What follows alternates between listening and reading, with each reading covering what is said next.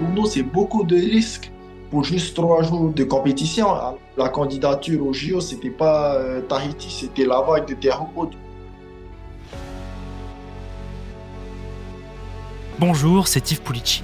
C'est la plus belle vague du monde pour les surfeurs, celle de Teahupo à Tahiti en Polynésie française. L'épreuve de surf des Jeux Olympiques doit s'y dérouler, mais une vive contestation des Tahitiens a mis sur pause la construction d'une tour, la tour des juges qui risque d'abîmer les récifs de corail et plus globalement la biodiversité de la baie.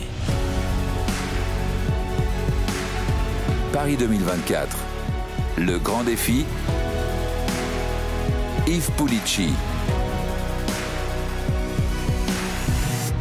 Pour comprendre tout ça, bonjour François Pitraine, vous êtes journaliste environnement à BFM TV.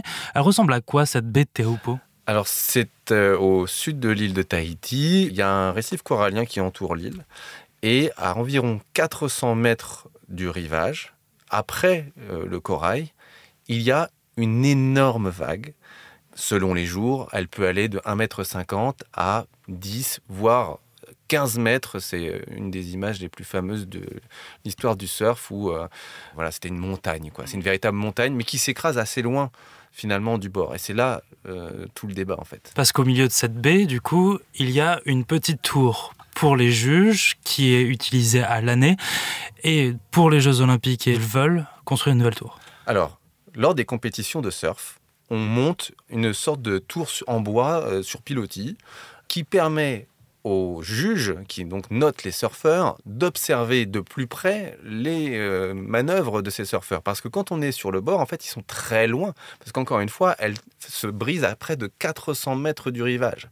Donc, cette tour permet de se rapprocher un petit peu des surfeurs et donc de mieux juger en fait de la compétence de ces surfeurs. Là, le sujet, c'est que cette tour est démontée à chaque fois. Euh, tous les ans, chaque compétition. Tous les ans, la, compétition dure quelques jours, 3-4 jours, et elle est démontée ensuite. Et donc, elle n'a pas d'impact sur euh, le récif corallien. Et là, on veut faire une tour en aluminium de 14 mètres. Ça va ressembler, elle va ressembler à quoi cette, cette tour? Alors, il faut imaginer une sorte de maison toute en métal sur trois étages. Elle va faire une quinzaine de mètres de haut et euh, elle permettra d'accueillir, alors évidemment beaucoup plus confortable que euh, celle qui existe déjà, avec euh, ben, un système de climatisation pour accueillir une salle spéciale pour euh, notamment les serveurs informatiques, un réseau d'écoulement des eaux usées avec des toilettes, avec une canalisation qui sera reliée au, littoral pour éviter que les toilettes soient directement dans le récif. Enfin voilà, c'est quelque chose de très moderne, mais forcément de beaucoup plus lourd et de beaucoup plus impactant parce que pour faire tenir cette tour, il va falloir creuser des plots en béton pour faire euh, tenir euh, la tour euh, sur le sol, qui est forcément pas très plat, pas, évident de creuser en fait ce, récif corallien. Donc voilà, il faut creuser des gros gros blocs de béton pour que ça tienne, notamment face aux éléments et fort vent et aussi un peu de vague. Les Tahitiens sont mobilisés, ont manifesté, ont lancé une pétition. Il y a un surfeur aussi, Mataïd Rollet, qui a dénoncé la construction de cette tour. Ouais, les récifs seront abîmés. Ce surfeur et lanceur d'alerte a fait une vidéo sur Instagram vue par plusieurs millions de personnes. Il a accepté une interview pour Paris 2024, le grand défi. Ce qui l'inquiète notamment, c'est la période de construction de cette tour. C'est presque inaccessible avec un bateau normal. Pour pouvoir reconstruire des nouvelles fondations euh, qui vont pouvoir accueillir cette tour en aluminium, euh, ils vont devoir euh, amener des plateformes qui vont être tirées par des barges, des plateformes qui font 8 mètres de large, euh, au moins 80 cm de tirant d'eau, voire 1 m 50 quand tu sais qu'il n'y a même pas 30 euh, cm d'eau entre le dessus des patates. Déjà, l'accessibilité du, de l'endroit, est problématique. Pour aller fabriquer cette tour, on n'est pas au bord de l'eau. Il va falloir emmener du matériel et donc aller euh, jusqu'à plusieurs centaines de mètres du bord.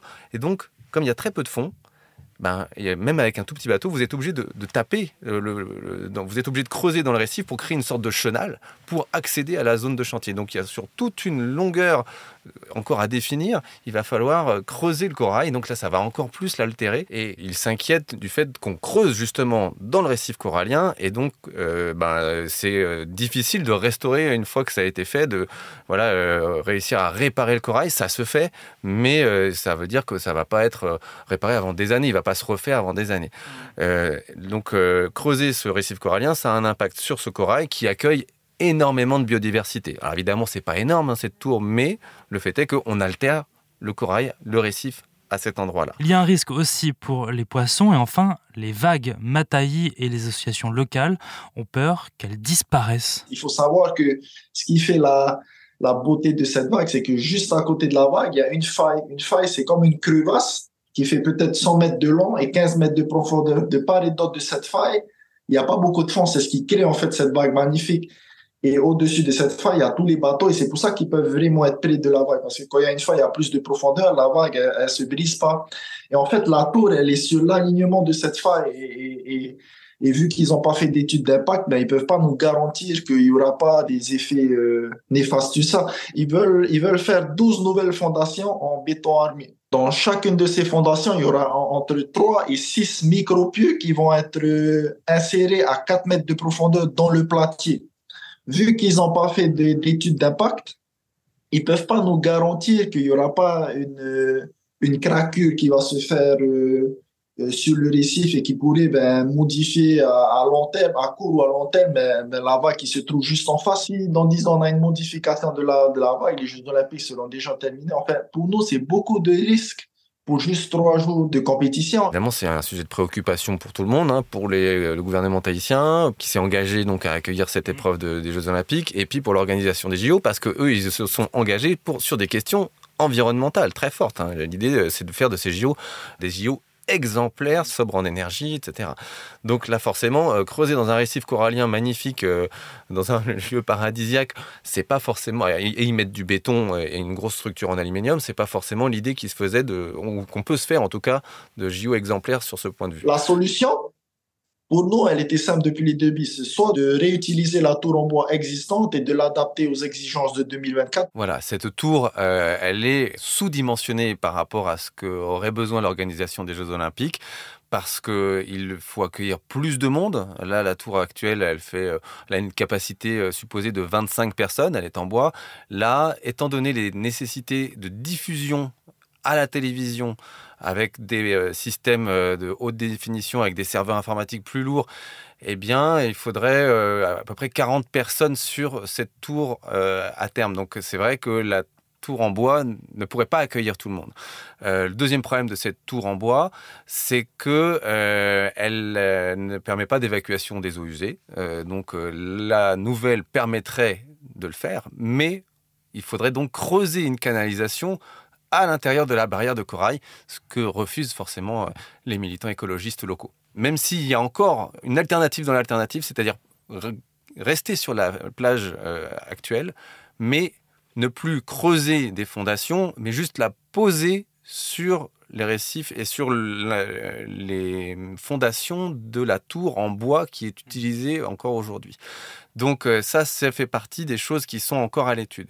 Soit ben, utiliser la, tour en alu hein, qu'ils ont construite, mais au lieu de l'implanter sur, sur, la, sur la mer, ben, on leur demande de faire un pas de, en arrière de 400 mètres et de l'implanter sur, sur la terre.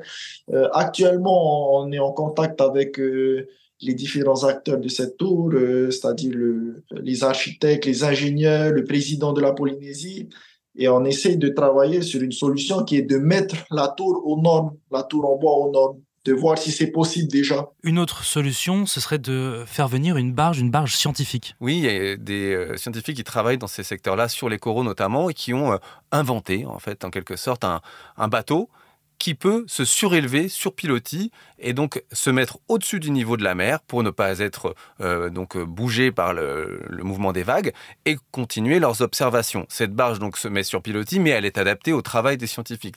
Donc là, il faudrait mettre en construction une nouvelle barge d'ici 8 à 9 mois. Ça paraît un délai difficile à tenir, même si même si euh, certains imaginent que ça pourrait être une alternative intéressante parce que existante, prouvée, euh, en tout cas dont l'efficacité euh, a été prouvée. Et enfin, dernière solution, une solution qui est envisagée par le président polynésien Moetai Brotherson, c'est de déplacer la compétition. Est-ce que c'est possible ça? Alors déplacer la compétition, il y a plusieurs choses. Il y a première première chose, c'est la déplacer sur une plage de Tahiti voisine dans laquelle on pourrait organiser différemment, euh, notamment euh, l'installation de cette tour. On a, des solutions pour que les JO se passent à Teahupo. Il faut savoir que la candidature aux JO, c'était pas euh, Tahiti, c'était la vague de Teahupo. Du coup, ça m'étonnerait qu'ils veulent accepter d'aller faire sur un autre spot qui est carrément différent de Teahupo. Après, moi, je trouve que c'est c'est pas une mauvaise idée. Ça, pourrait être un spot de repli. Parce que si jamais Teahupo, pendant le, la fenêtre où ils veulent faire la compétition, il y a des, conditions euh, énormes avec des vagues de 5-6 mètres. Euh, ils vont jamais pouvoir mettre des, des surfeurs euh, ben, à l'eau. Ils, ben, ils vont devoir avoir un spot de repli. Et je pense que cette plage de Taharu, elle peut faire l'affaire. Sinon, ça voudrait dire vraiment délocaliser en métropole, donc à Lacano, à Biarritz, sur un des sites de surf situés en métropole. Donc ça voudrait dire un changement total de pied pour ces raisons environnementales sachant que le choix de Tahiti a été fait pour des raisons, on va dire, euh, d'effet waouh, hein, euh, comme c'était euh, mis chez nos confrères du, Parisien, c'est parce que c'est la plus grosse vague, la plus belle vague du monde, elle est magnifique, mais elle ne permet pas d'accueillir du public. Là, si on mettait ça en métropole, peut-être que l'accueil du public serait possible.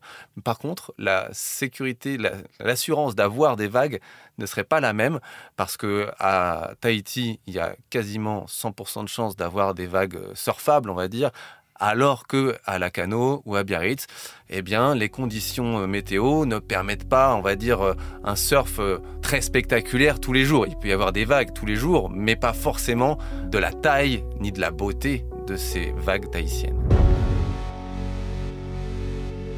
Merci d'avoir écouté ce nouvel épisode de Paris 2024, le grand défi. Toutes les semaines, nous abordons un sujet olympique et paralympique. Alors, si cet épisode vous a plu, n'hésitez pas à vous abonner.